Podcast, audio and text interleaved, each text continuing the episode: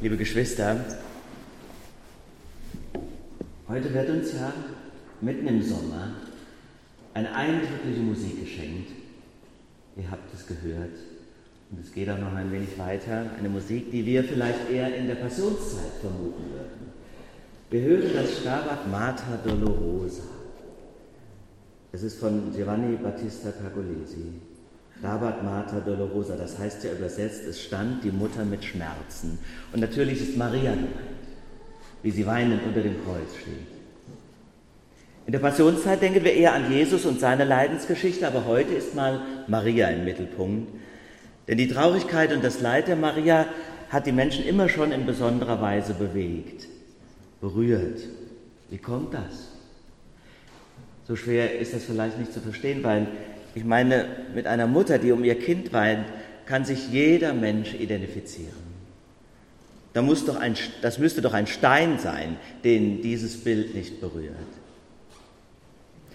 Es kann sein, ihr Lieben, dass man vor einem Kreuz steht oder kniet und dann feststellt, da bewegt sich in mir überhaupt gar nichts. Das spricht mich nicht an, das ist total weit weg, das hat gar nichts mit mir zu tun. Dieser verrückte Jesus, ein religiöser Eiferer, musste er es denn so weit treiben? Oder dieser unmögliche Gott, warum greift er nicht ein oder hat sich einen anderen Weg der Erlösung ausgedacht? Wieder andere gehen achselzuckend an einem Kruzifix vorbei, Kruzifix vorbei, weil sie denken, ach, ganz netter Schmuck am Hals oder schöne Verzierung in der Landschaft. Nur wenigen ist das Kreuz wirklich wichtig. Es sei denn, es soll irgendwo neu aufgehängt werden, frecherweise womöglich sogar vielleicht mit Vorschrift. Dann erhebt sich Protest. Dann erinnert man sich daran, wie sehr das Kreuz doch immer noch stört. Gerade in unserem ach so toleranten Staat. Von diesem Streit oder dieser Gedankenlosigkeit ist die Maria völlig frei. Deshalb ist sie auch so wichtig auch und gerade für uns evangelische Christen. Ihre Trauer eignet sich nicht zur Provokation. Im Gegenteil. Selbst der härteste Kirchenkritiker oder Religionsverächter kann sich in den Schmerz einer Mutter um ihr Kind hineindenken. Wo ein Kreuz vielleicht nur Desinteresse oder vielleicht sogar Streit auslöst, wird eine Pietas, so meine ich, doch immer noch mit Nachdenklichkeit betrachtet oder sogar mit Respekt. Maria hilft uns, unser Herz aufzuschließen. Maria hilft uns, unser Herz aufzuschließen. Und damit öffnet sie uns auch für Gott. Weil Maria in jeder Frau, aber auch und vor allem in jedem Mann das Mütterliche hat. Sie hilft uns, meine ich, die Fähigkeit zum Mitleid zu bewahren, zur Empathie, zur Liebe, zur Barmherzigkeit. Und das ist das Ziel der Musik heute oder auch der Kunst oder der Marienverehrung der katholischen Kirche. Maria. Maria hilft uns, meine ich, aber auch das weltliche Leid aller Väter und Mütter mit in den Blick zu nehmen. Je älter ich werde, umso deutlicher wird mir, welchen Verlust das für mein Leben bedeutet, dass ich keine Kinder habe. Das ist mir früher nicht so bewusst gewesen. Das kommt jetzt stärker, wo ich älter werde. Und auch wenn mir Musti solche Freude macht, das kann ein Hund im Pfarrhaus nicht ersetzen. Ich weiß aber auch als Pfarrer und Seelsorger, wie viel Sorgen und welches Leid Kinder für Eltern bedeuten. Und das geht natürlich auch umgekehrt. Auch Kinder leiden zeitlebens an ihren Eltern. Mal mehr, mal weniger. Schwerwiegend ist es dann, vor allem wenn ein Kind als egoistisches Projekt der elterlichen Selbstverwirklichung herhalten muss. Heute werden vielleicht nicht mehr so viele Kinder geschlagen, aber das geschieht durchaus. Das merke ich an der Panik der Eltern, wenn es nur um eine Vier geht in der siebten Klasse kann man dann nicht mehr auf Konfirmandenfreizeit mitfahren. Das ist der große Schmerz übrigens auch der Maria, dass es bei ihrem Kind auch um mehr ging als um sie selbst. Als, nämlich es ging um mehr als darum, einen guten und erfolgreichen Sohn zu haben. Ich meine deshalb, das Loslassen ist das zentrale Thema jeder Elternschaft. Ein Kind großzuziehen ist immer ein schmerzvoller Prozess. Nie genussvoller Ego-Trip, eher leidvolle Hingabe. Warum? Weil mir das, was mir ans Herz gewachsen ist, ja zu keinem Moment gehört. Weil im Moment der Geburt schon die Loslösung und Entfernung beginnen. Ich sage gut, dass vielleicht Väter das Schnipp, Schnipp machen, damit sie es mitbegreifen. Im Moment der Geburt ist die Entfernung schon da. Und dazu das ständige Zittern und Zagen. Ob den Kindern denn auch nichts passiert, ob sie ihren Weg machen, ob sie zurechtkommen, ob sie gesund bleiben. Ich muss an meine Mutter denken, die um ihren Sohn geweint hat, als der als kleiner Junge von einem LKW überrollt worden ist. Habe mich oft später gefragt, als ich das wahrnehmen konnte und größer war, wie sie es denn überhaupt geschafft hat, weiterzuleben. Aber auch wenn die Kinder erwachsen sind, hört ja das Sorgen nie auf, das sich kümmern, das Beten um sie. Um auch was Heiteres zu sagen, sei an das Interview erinnert, das der Lokalreporter mit der 100-Jährigen geführt hat.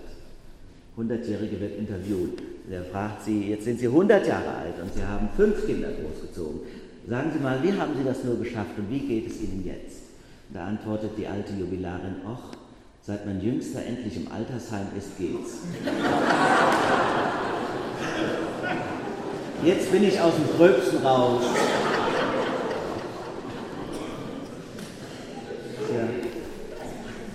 Ständige Sorge um die Kinder. Die Tradition, ihr Lieben, spricht ja von den sieben Schmerzen Mariens.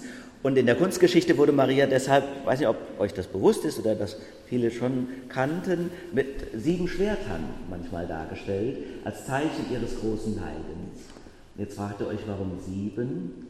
Das hat natürlich die Erlebnisse zugrunde, die in der Bibel geschildert werden. Es geht ja schon los, als der Jesus noch ganz klein ist. Erinnert euch, als sie ihren kleinen Jungen zur Darstellung, wie man das nach jüdischem Brauch nannte, in den Tempel bringt.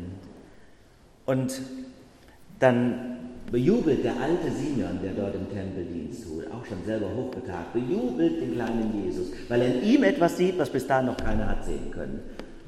Und da sagt der Simeon der Maria auf den Kopf zu, dieser Jesus ist gesetzt zum Fall und zum Aufstehen für viele in Israel und zu einem Zeichen, dem widersprochen wird. Und auch durch deine Seele, Maria, wird ein Schwert gehen. Die sieben Schmerzen, sagt die Tradition. Dazu gehört dann nämlich auch zum Beispiel die Flucht. Kaum ist das kleine Baby geboren, muss Maria schon fliehen. Geteilt das Schicksal so vieler Mütter auf der Welt. Und es geht nach Ägypten. Dann die berühmte Geschichte, die ihr alle kennt, vom zwölfjährigen Jesus. Stress in der Pubertät des Gottessohnes. Erst büchst er aus und bringt die Eltern damit zur Verzweiflung vor lauter Sorge. Und dann debattiert der neunmal kluge Hochbegabte, als man ihn endlich gefunden hat, mit den Schriftgelehrten im Tempel. Was soll nur aus diesem Kind werden? Die Bibel sagt dann so schön, nach dem Vorfall, auch schon wieder gleich gemaßregelt, die Mutter, weißt du denn nicht, dass ich im Haus meines Vaters sein musste, war natürlich nicht Josef gemeint dann ist er ihnen untertan.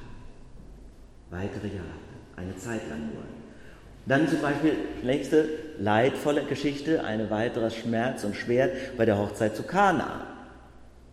Maria macht sich Gedanken, Wein geht alle, ach du liebe Zeit, der arme Gastgeber, voll die Katastrophe bei der Hochzeit, kann man nicht zulassen, mal den Jesus fragen, ob der helfen kann, schnauzt er die an, was geht's dich an, Frau, was ich tue? Unglaublich.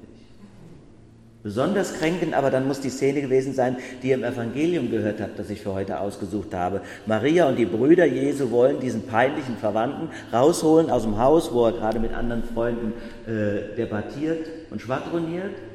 Und da sagt Jesus, wie bitte? Wer ist meine Mutter? Wer sind meine Brüder? Dann schaut er auf die, die um ihn sitzen und sagen, das sind meine Mutter, das sind meine Brüder. Kann man sich denn etwas Verletzenderes vorstellen? Zu den Schmerzen Marias gehört neben der Kreuzigung natürlich, der Beweinung, der Grablegung, eben auch die Entfremdung von diesem unbegreiflichen Sohn all die Jahre zuvor. Dieser schwierige Sohn hat seiner Mutter von Anfang an Unglaubliches zugemutet und doch hält sie an ihm fest. Vielleicht mag das heute viele Mütter und Väter die ihr Mütter und Väter seid, trösten und die ihr womöglich über eure Kräfte hinaus für ein Kind da wart oder noch seid. So viel Liebe investiert, sich so viel Sorgen gemacht. Und manche müssen dann auf einmal aushalten, dass ein Kind sich total zurückzieht, den Kontakt abbricht oder sogar sagt, mit dir will ich nichts zu tun haben. Jesus ging ja immer von einer geistlichen Verwandtschaft unter den Menschen aus. Das war seine Perspektive. Das heißt, die weltlichen Familienbindungen, die wir ja auch so hoch schätzen, die hat er total relativiert. Das ist für viele verstörend.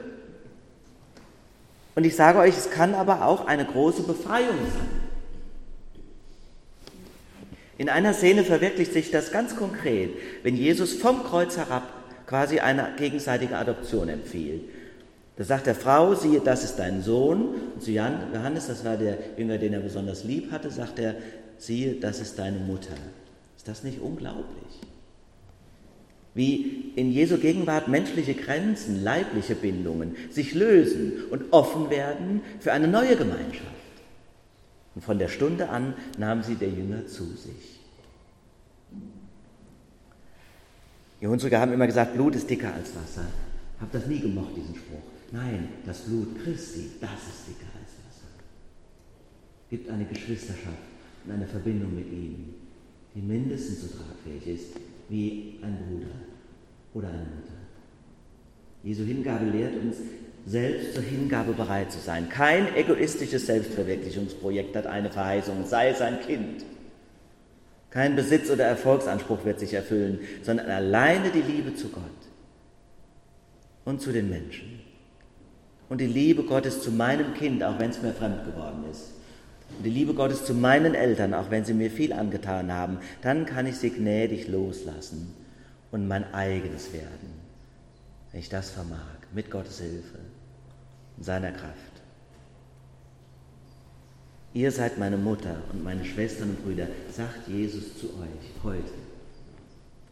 Spürt diesem Anspruch und dieser Liebe nach. Gott segne alle leiblichen Mütter und Väter, die so viel für ihre Kinder leisten. Gott segne alle, die keine eigenen Kinder haben, aber bewusst oder unbewusst in Jesu Namen für andere zu einer Mutter oder einem Vater werden. Er segne jeden und jede von uns, die wir seine Kinder sind und untereinander Schwestern und Brüder. Der Friede Gottes, der höher ist als alle Vernunft, bewahre Herzen und Sinne in Christus Jesus.